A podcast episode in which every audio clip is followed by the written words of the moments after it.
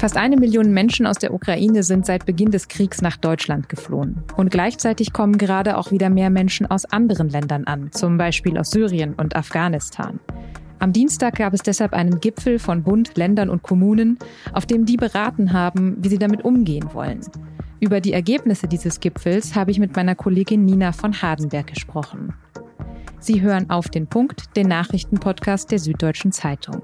Ich bin Nadja Schlüter. Schön, dass Sie zuhören. Werbung. Hi, ich bin Patrick Bauer, Reporter beim Magazin der Süddeutschen Zeitung. Und gemeinsam mit meiner Kollegin Eva Hoffmann habe ich an einer unglaublichen Geschichte recherchiert.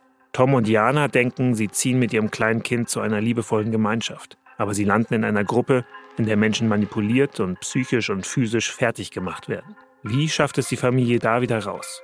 Im Schattenkloster. Chronik einer Gehirnwäsche ist ein SZ Plus Podcast in Zusammenarbeit mit Audible. Jetzt auf sz.de/slash Schattenkloster. Bestimmt erinnern Sie sich noch an die Bilder aus dem Jahr 2015, als besonders viele Geflüchtete nach Deutschland gekommen sind an die Menschen, die wochenlang in Turnhallen übernachten mussten oder zum Beispiel auch an die lange Warteschlange vor der Erstaufnahmestelle für Geflüchtete in Berlin. In den vergangenen Monaten haben wir solche Bilder nicht gesehen. Dabei sind die Zahlen der Geflüchteten durchaus vergleichbar mit 2015. Damals sind rund 890.000 Asylsuchende nach Deutschland gekommen. Und seit dem Beginn des russischen Angriffskriegs im Februar diesen Jahres sind alleine aus der Ukraine schon fast eine Million Menschen hierher geflohen vor allem Frauen und Kinder. Und wahrscheinlich werden noch mehr Menschen in Deutschland Schutz suchen, jetzt wo Russland wieder verstärkt Städte mit Raketen beschießt und der Winter bald beginnt. Deshalb hat sich Bundesinnenministerin Nancy Faeser am Dienstag mit Vertretern von Ländern, Städten und Gemeinden beraten. Ich will das nicht verharmlosen. Wir haben eine angespannte Situation. Deshalb haben wir uns heute abgestimmt, wie wir uns. Das ist Nancy Faeser bei der Pressekonferenz nach dem Gipfel. Sie hat da erstmal über die Situation der Geflüchteten aus der Ukraine gesprochen. Die dürfen ja im Moment ohne Visum einreisen und für 90 Tage ohne Aufenthaltstitel bleiben. Gleichzeitig kommen aber auch weiter Menschen aus anderen Ländern, aktuell vor allem aus Syrien, Afghanistan und dem Irak.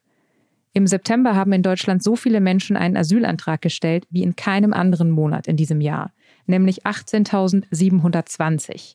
Fast ein Drittel davon waren Syrer und Syrerinnen. Nancy Faeser hat deshalb auch die Situation auf der Balkanroute angesprochen. Nicht nur in Deutschland, sondern insgesamt in den EU-Außengrenzen steigt der Druck derzeit an. Deshalb müssen wir auch klar für eine Begrenzung sorgen diese Begrenzung will Faeser durch Grenzkontrollen zwischen Deutschland und Österreich erreichen. Die gibt es aktuell ja schon und sie sollen nach November nochmal um sechs Monate verlängert werden. Wenn Menschen hier ankommen, egal woher, dann müssen sie registriert werden, dann brauchen sie eine Unterkunft und Verpflegung, sie müssen zum Arzt gehen können und die Kinder in die Schule. Für die Kommunen ist das natürlich eine große Herausforderung. Darum hat Faeser ihnen beim Gipfel auch versprochen, dass sie Immobilien vom Bund bekommen, in denen diese Menschen zumindest untergebracht werden können, also zum Beispiel in Kasernen.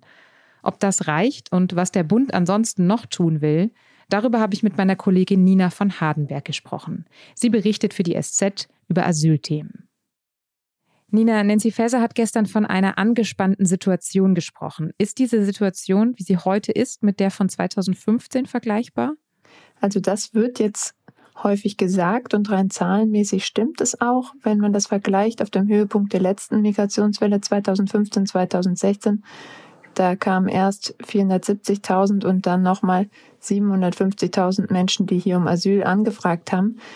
Da sind wir, wenn wir Ukrainer und Asylsuchende zusammennehmen, jetzt schon bei deutlich mehr Menschen.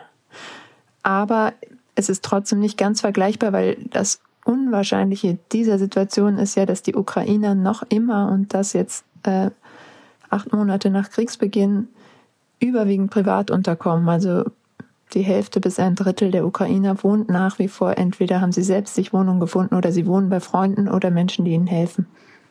Das klingt ja jetzt so, als wären dann eben die Ukrainerinnen und Ukrainer, die kommen, gar nicht das größte Problem für die Städte und für die Gemeinden, was die Unterbringung und die Versorgung angeht, oder? Also in der Unterbringung sind sie tatsächlich jedenfalls die, die privat unterkommen, viel leichter zu handeln.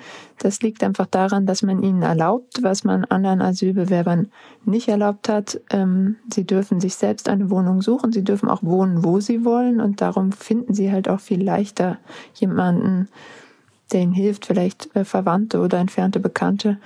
Und darum sind sie tatsächlich ähm, in der Unterbringung für die Städte und Gemeinden ein gemessen an ihrer Zahl kleineres Problem. Was ist denn das größte Problem für die Städte und Gemeinden gerade? Ja, die ähm, Unterbringungskapazitäten sind eben trotzdem sehr voll. Das liegt eben jetzt doch daran, dass sehr viel Asylbewerber aus anderen Ländern kommen und ein Teil der Ukrainer dort auch ist. Die müssen eben auch beschult werden, die müssen in den Arbeitsmarkt vermittelt werden.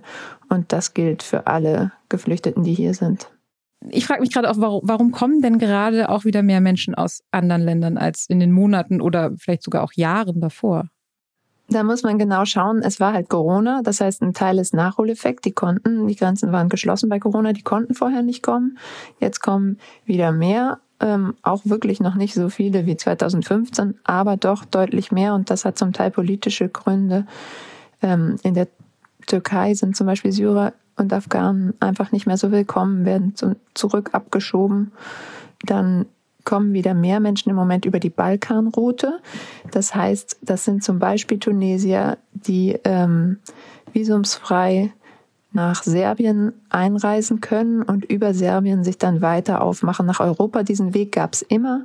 Ähm, früher hat man die zurückgeschickt. Alleinreisende Tunesier zum Beispiel wurden einfach äh, nicht reingelassen und im Moment sind sie da aus welchen Gründen auch immer etwas laxer. Darüber regt sich auch äh, die Innenministerin Frau Faeser sehr auf und will dann Gespräche mit Serbien treten.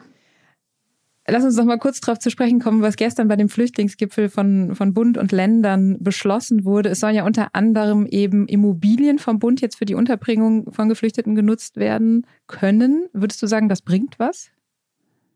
Also Immobilien sind immer gut. Ich habe da mit Berlin gesprochen. Die freuen sich über jedes weitere Haus, wo sie Flüchtlinge unterbringen können. Es ist aber natürlich die Frage, sind die jetzt direkt nutzbar? Was die Länder eigentlich wollten, war Geld und auch die Kommunen, weil die haben die Kosten, ähm, die Flüchtlinge unterzubringen. Und eigentlich ist das auch Ländersache, die Unterbringung von Geflüchteten. Aber in der Vergangenheit war der Bund da großzügig eingesprungen. Bei den Ukraine-Flüchtlingen ist er das auch schon bereits wieder. Aber für alle anderen Asylbewerber gibt es noch keine Einigung. Und die Länder würden gerne sehen, dass der Bund auch da einen Teil der Kosten übernimmt. Da gab es keine Einigung gestern. Mhm, das heißt, der Bund bezahlt für Flüchtlinge äh, aus der Ukraine, aber jetzt wird noch darüber diskutiert, ob er auch für die anderen Geflüchteten noch Geld zuschießt. Bei den Ukrainern ist es so, die bekommen ja nicht Asylbewerberleistungssatz, sondern direkt ähm, quasi Hartz IV und das ähm, zahlt der Bund und dazu hat er, springt er noch pauschal mit zwei Milliarden Euro in diesem Jahr ein für allgemeine Flüchtlingskosten. Nancy Faeser hat gestern auch angekündigt, dass die Grenzkontrollen zwischen Deutschland und Österreich verlängert werden sollen, also nochmal sechs Monate länger nach November. Warum genau?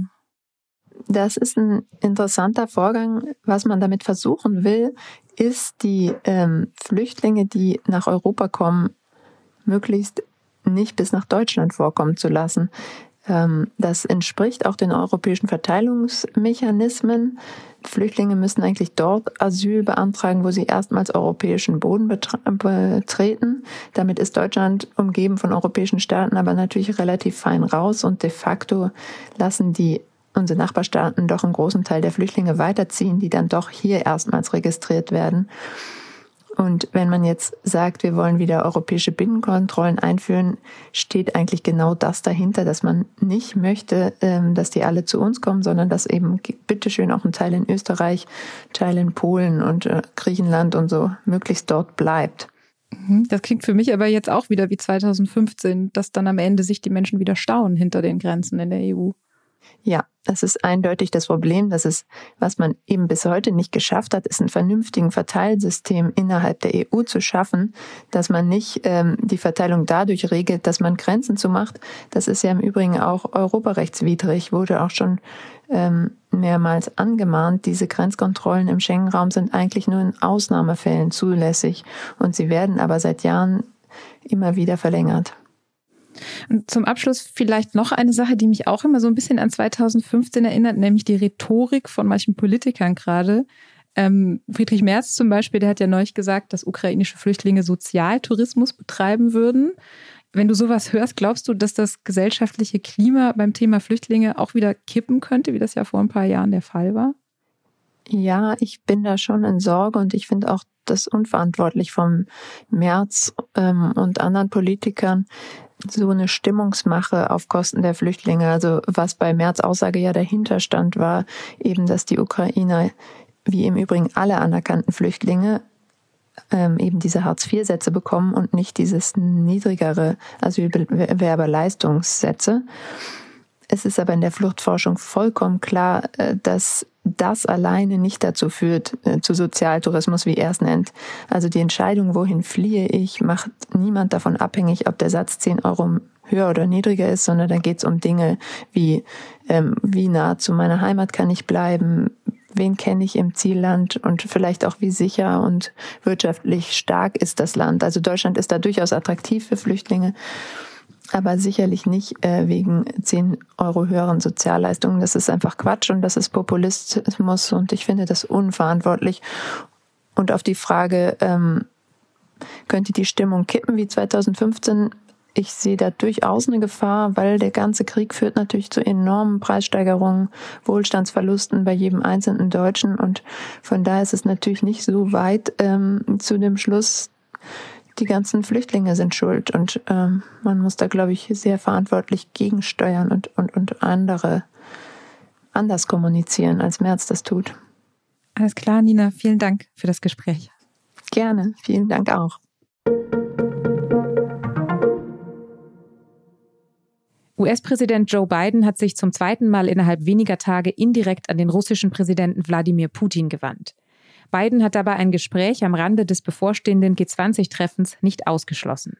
Er hat gesagt, er würde Putin treffen, um über die US-Basketballspielerin Britney Griner zu sprechen. Die ist in Russland in Haft. Vorher hatte der russische Außenminister Sergei Lavrov im russischen Staatsfernsehen ein quasi offizielles Gesprächsangebot unterbreitet, das allerdings von den USA ausgehen müsse. Nach SZ-Informationen gibt es aber jenseits dieser öffentlichen Signale wenig Bewegung auf der diplomatischen Seite.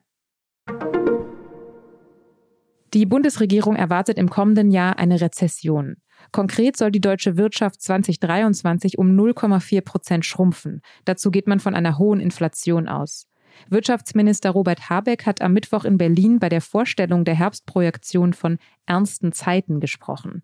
Schuld sei die Energiekrise, die sich immer mehr zu einer Sozial- und Wirtschaftskrise auswachse, so Habeck. Immerhin, für 2024 sieht die Prognose besser aus. Da wird mit einem Wachstum von 2,3 Prozent gerechnet.